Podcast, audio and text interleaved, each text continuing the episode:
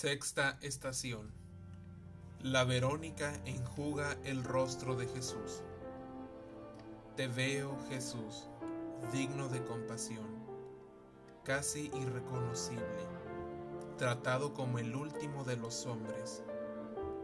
Caminas con dificultad hacia tu muerte, con la cara ensangrentada y desfigurada, aunque como siempre, mansa y humilde, dirigida hacia lo alto. Una mujer se abre camino entre la multitud para ver de cerca tu rostro que quizá tantas veces había hablado a su alma y ella había amado. Lo ve sufrir y lo quiere ayudar. No la dejan pasar. Son muchos, demasiados y están armados. Pero a ella esto no le importa.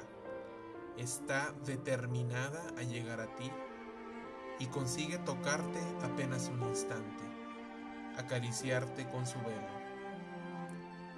Su fuerza es la de la ternura. Vuestros ojos se cruzan por un instante, el rostro de uno en el rostro del otro. Esa mujer, Verónica, de la que no sabemos nada, de la que no conocemos la historia, se gana el paraíso con un simple gesto de caridad.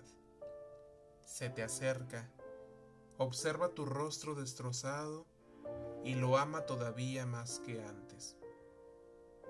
Verónica no se queda en las apariencias tan importantes hoy en nuestra sociedad de la imagen, sino que ama incondicionalmente un rostro feo, descuidado, sin maquillaje e imperfecto ese rostro, tu rostro Jesús, precisamente en su imperfección, muestra la perfección de tu amor por nosotros.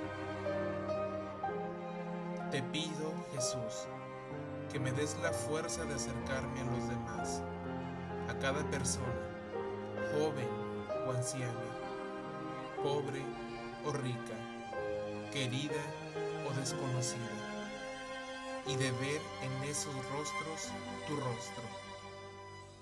Ayúdame a socorrer con prontitud al prójimo en el que tú habitas, como la Verónica corrió hacia ti en el camino del Calvario.